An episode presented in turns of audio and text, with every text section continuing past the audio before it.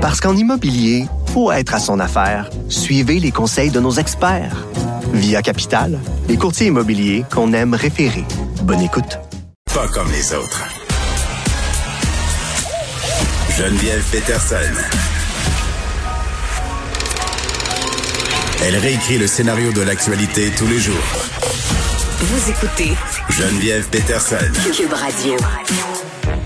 Ah, Vincent, déjà, la fin de cette semaine rocambolesque. Hey, c'est vrai? Moi, je me Pas disais, fâché de ça. je me disais, hey, tu sais, première semaine quand tu reviens de vacances, ça va être relax. Hey. Hein, on va prendre ça, hein, on va essayer de motiver le monde, nouvelle année. Là, bing, bang, boom.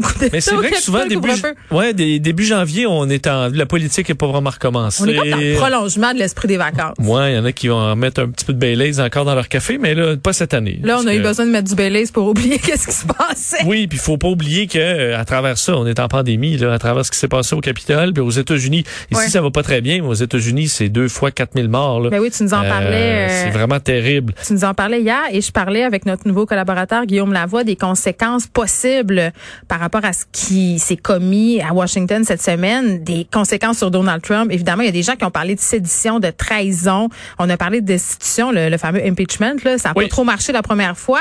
Là, on se disait, ça vaut-tu vraiment la peine? Parce que je pense que c'est le 20 janvier que tout ça va se régler. Oui, dans 12 jours. Là, on disait non, mais là, Ben là, ça va de l'avant. euh, ça va de l'avant euh, selon plusieurs sources. D'ailleurs, faut dire Nancy Pelosi l'avait pratiquement dit, mais euh, on va aller de l'avant chez les démocrates avec des articles pour euh, destituer Donald Trump.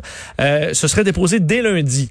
Donc, il pourrait y avoir un vote déjà en début, de, en milieu de semaine, parce qu'il faut comprendre, euh, le, le- pour destituer un président à la Chambre des représentants, tout d'abord, on doit déposer des articles donc qui, qui montrent que le président doit être destitué.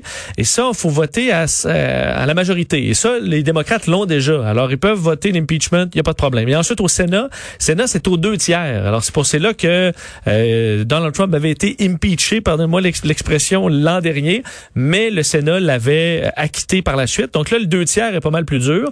Par contre, là, euh, évidemment, on se dit, est-ce que les républicains, euh, il y en a pas plusieurs qui vont vouloir destituer Trump? Est-ce que voyons, ça fait... je- non, mais attends, là, euh, parmi les républicains, beaucoup de rats quittent le navire, entre guillemets, là. je- Oui, oui. Sauf que là, tu quittes non seulement... Mais mettons, t'es un rat, là. Ouais. OK? je m'identifie. Ouais, tu as fait ton Je me mets outré. dans la peau de rat, OK. Tu t'es collé à Trump, là, tu t'as fait ton, euh, ton petit speech où t'es outré. Mm. Euh, là, tu as passé dans, à travers toute l'information cette semaine. Mais là, je te dis, OK, là, faut que tu te lèves pour destituer Donald Trump, là. Sachant toute la gang qui est autour de Trump et ce que ça peut impliquer Les pour les élections et les conséquences, tu préfères éviter ça, là. Tu as fait ton speech, tu, t'es, tu préfères euh, pas, pas reparler de Trump. Mais là, on t'oblige à prendre position claire sur le fait que tu retires Trump, ton président de ton parti, tu lui retires le pouvoir. C'est une tâche quand même à, à ton parti à jamais, quoique le parti est En déjà même temps, euh, il a poussé une personne en viking à s'asseoir sur la chaise du Sénat. Là. tout à fait on raison. C'est pour ça que, mais imagine le débat. C'est pour ça que les démocrates forceraient les républicains à faire un vote là-dessus. Euh, et aussi, c'est que si jamais ça fonctionne, on comprend que Trump, il, c'est fini, là, il part. Mais si ça fonctionnait, admettons qu'assez de euh, républicains C'est ça la petite passe, c'est les petits caractères écrits en bas du contrat. Il pourra pas se représenter, Ben, je. Exactement. Alors pour c'est- 2024, c'est réglé. Mais ça, la question, est-ce que c'est vraiment à l'avantage des démocrates euh, de bloquer Donald Trump? À mon avis, c'est beaucoup plus à l'avantage des républicains de dire Hey, Trump là, on, il peut plus revenir. On l'aura pas d'impact pendant quatre ans faire des rallyes pour se représenter en 2024. On peut clore ce dossier-là et se rebâtir.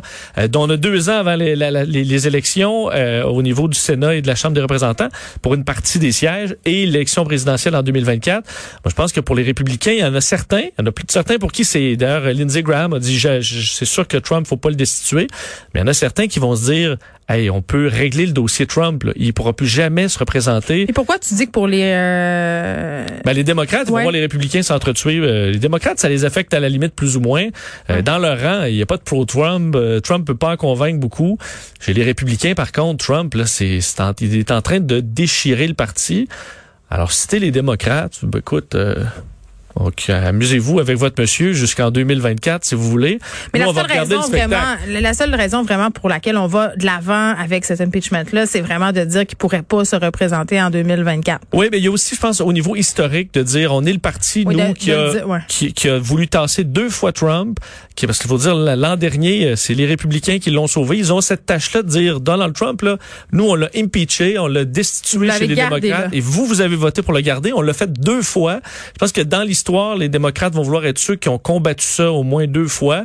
Euh, oui, il y a du jeu, c'est quand même d'un gros jeu politique, là.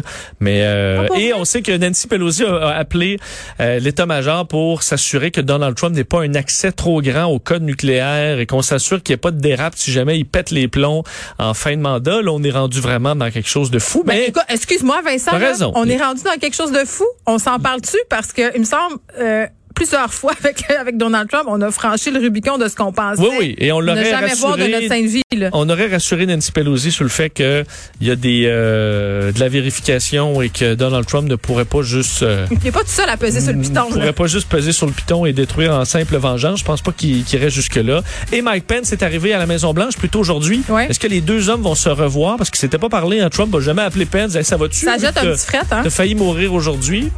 Euh, Il y a un fret. Ouais. qu'on- Fait quand est-ce qu'on va savoir tout ça, là?